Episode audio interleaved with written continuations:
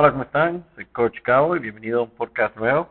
El día de hoy vamos a conversar sobre las proteínas, mitos y verdades. Este es un uh, macronutriente que eh, por muchos años eh, ha tenido ciertos eh, mitos y ciertas verdades detrás de cómo funciona y del objetivo o la necesidad que tiene nuestro cuerpo para consumirla. lo primero que quiero explicar es brevemente lo que es la proteína, el cual es un macronutriente esencial para nuestro organismo, de hecho vive en nuestro cuerpo, es fundamental para poder vivir.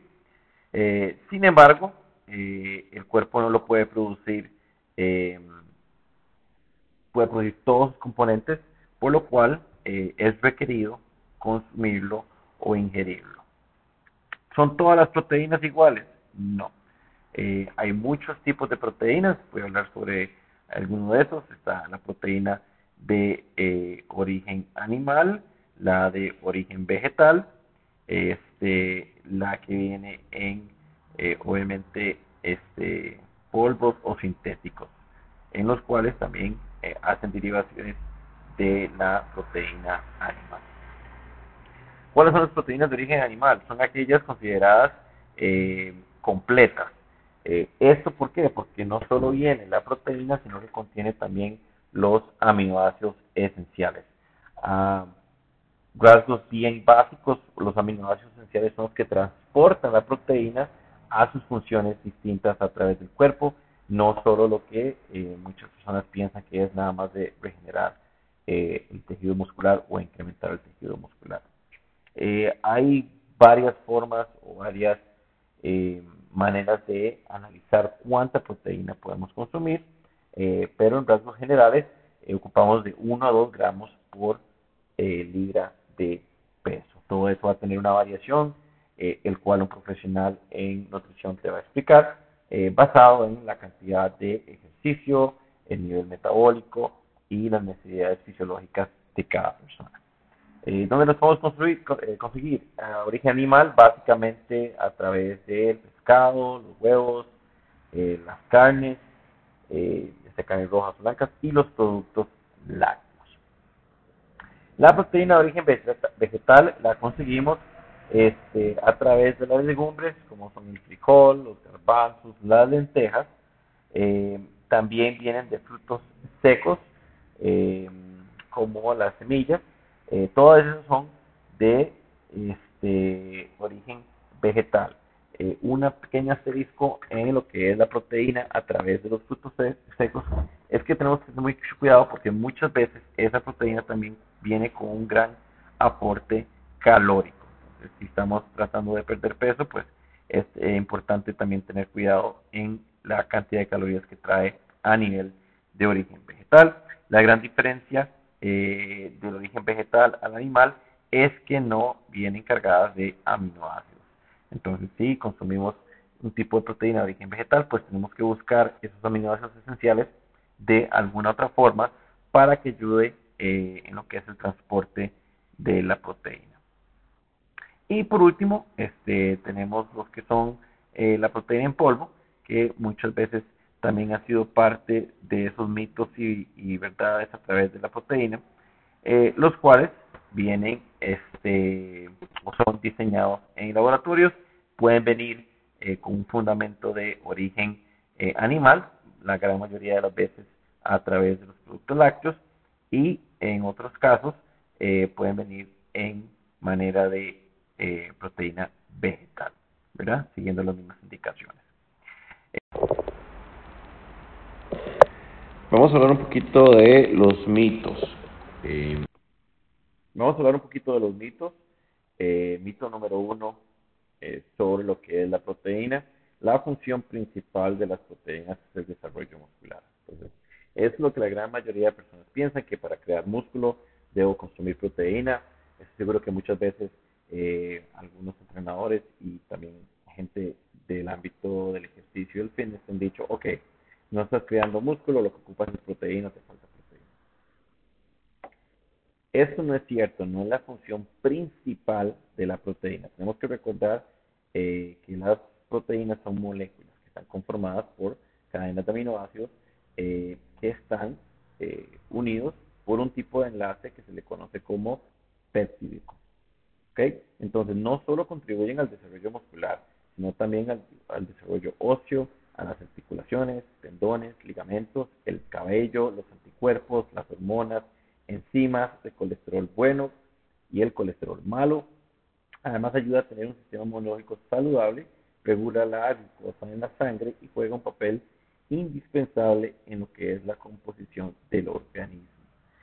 Es un macronutriente el cual eh, beneficia a todos nuestros sistemas y no solo al sistema muscular. Por lo cual, el consumo adecuado del mismo es súper importante para poder tener eh, una función eh, fisiológica adecuada. El segundo mito es que reducir el consumo de proteínas ayuda a perder peso y eso es completamente falso. También está muy unido este mito al que la gente te dice que si consumes muchas proteínas eh, o mucha proteína vas a subir de peso. Eso es completamente falso. El consumo insuficiente de proteínas, al contrario, puede dificultar la pérdida de peso ya que esos nutrientes ayudan a mantenerlo y acelerar el metabolismo. En el momento que nosotros dejamos de consumir proteínas, nuestro cuerpo no tiene un funcionamiento correcto. Y para poder sobrevivir, lo que hace es comenzar a bajar a todos los sistemas en un estado basal, un estado mínimo de desarrollo. En ese caso, lo que hace es desacelerar el metabolismo, lo cual nos va a hacer más difícil lograr bajar de peso. Además, si no estás consumiendo suficientes cantidades de proteína y estás haciendo ejercicio y reduciendo peso, probablemente lo que estás haciendo es consumiendo las proteínas que se encuentran en el tejido muscular. Lo que va a hacer es disminuir la cantidad de músculo en el cuerpo y va a generar una presión mucho más fuerte en lo que son los ligamentos, los tendones y los huesos.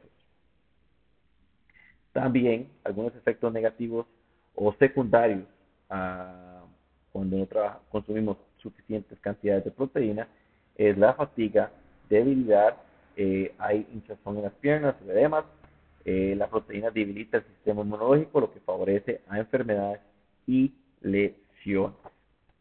Entonces, es importante cuando buscamos eh, reducir el peso, siempre trabajar con una planificación profesional y lo que buscamos es un déficit calórico.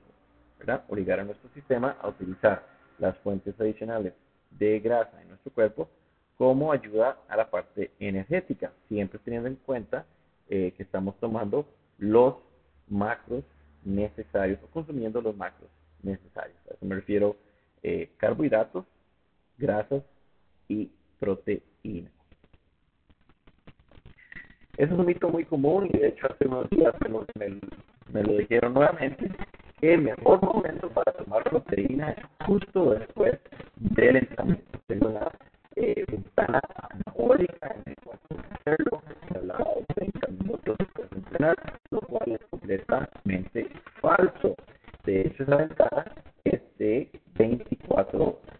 Después de realizar algún tipo de actividad física o un entrenamiento, nuestro cuerpo tiene 24 horas para absorber las proteínas necesarias, aparte de los otros macronutrientes, y poder recuperar todo el esfuerzo que se para que perdiéramos, por decirlo así, la capacidad de recuperarnos en el entrenamiento, tendríamos que pasar un día completo sin alimentarnos, lo cual es eh, poco probable. Entonces es importante entender eso, que la ventana meta anabólica, eh, como se dice, es de hecho de una hora.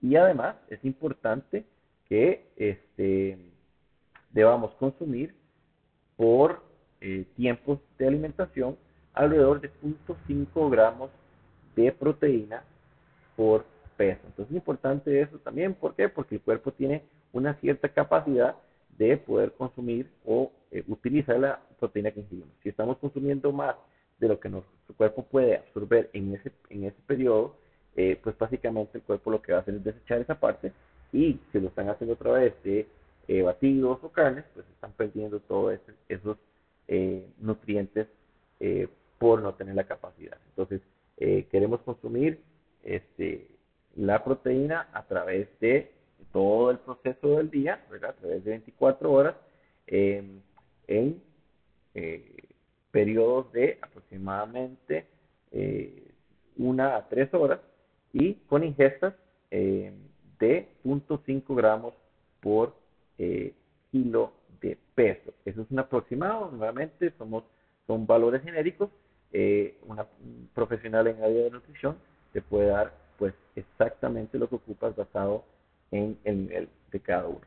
Esto también tiene que ir de la mano con los otros macros necesarios, pues son los grasas saludables y los carbohidratos. Muy importante eso.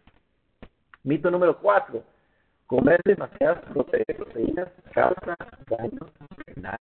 Que esto lo he escuchado mucho en los casos de las proteínas eh, en polvo. Eh, un consumo excesivo de proteínas solo daña los riñones y tiene una enfermedad renal. Y eso es un consumo excesivo. Esto es muy importante.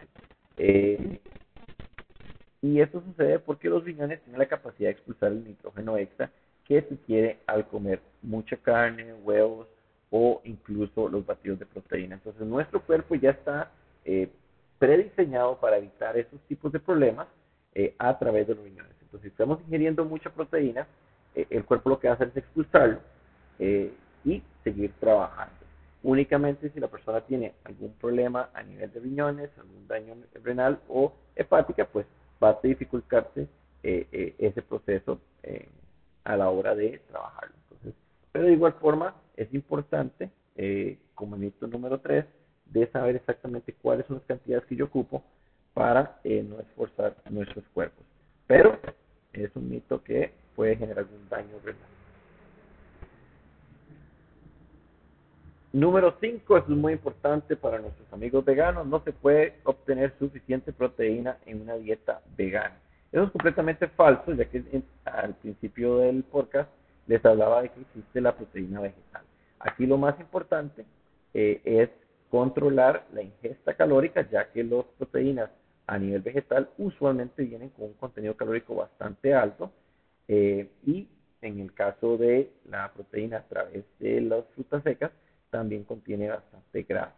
Entonces hay que tener un cuidado eh, particular en eso y siempre y cuando eh, consiguiendo los aminoácidos esenciales a través de otros mecanismos. Mito número 6, todos deberíamos tomar un suplemento proteico. Esto es importantísimo, lo he escuchado muchas personas, especialmente aquellas personas que quieren aumentar de peso o quieren aumentar de masa muscular y están iniciando, viene el entrenador y en el día uno le dice, usted ocupa un batido de proteína para poder subir de peso. Eso es falso. Tenemos muchos, muchos frutos, muchos productos animales y vegetales que nos pueden ayudar a lograr nuestra cantidad de, proteína, de ingesta proteica necesaria sin la recomendación o sin la necesidad de algún suplemento. Cuando yo usualmente recomiendo los suplementos, eso depende mucho del tipo de actividad laboral que tiene la persona o el tiempo de trabajo que tiene la persona. Dependiendo de eso, pues hay gente que se le dificulta mucho más poder conseguir la cantidad de proteínas que ocupan diariamente a través de alimentos por los cuales requieren pues un suplemento proteico. Pero si tienen la capacidad y el tiempo para conseguir lo que necesitan, es siempre recomendado que venga de origen animal o vegetal de una manera natural y no a través del el polvo. Eso funciona como una ayuda eh, para las personas que por trabajo o por alguna otra situación se les dificulta conseguir esa cantidad de proteína necesaria. Eh, ya habíamos eh, hablado de eso, pero lo quiero este, volver a tocar acá. Sería aproximadamente de 1 a 2 gramos por libra de peso y en cada porción de 0.5 gramos por kilo de peso. Esto es un aproximado el cual eh, obtendrá un mejor eh, número con un trabajo específico por un profesional de la nutrición. Número 7, es imposible comer demasiadas proteínas. Ok, esto es falso. Tomar demasiadas proteínas tiene su contrapartida, ¿verdad? También todo en exceso es obviamente malo. Hay muchos estudios que advierten que una dieta abundante o en exceso de proteínas, como la carne, puede provocar deficiencia de calcio en los huesos, eh, por lo cual pueda llegar a tener osteoporosis y también este pues genera daños a la entrada de la menopausia en las mujeres.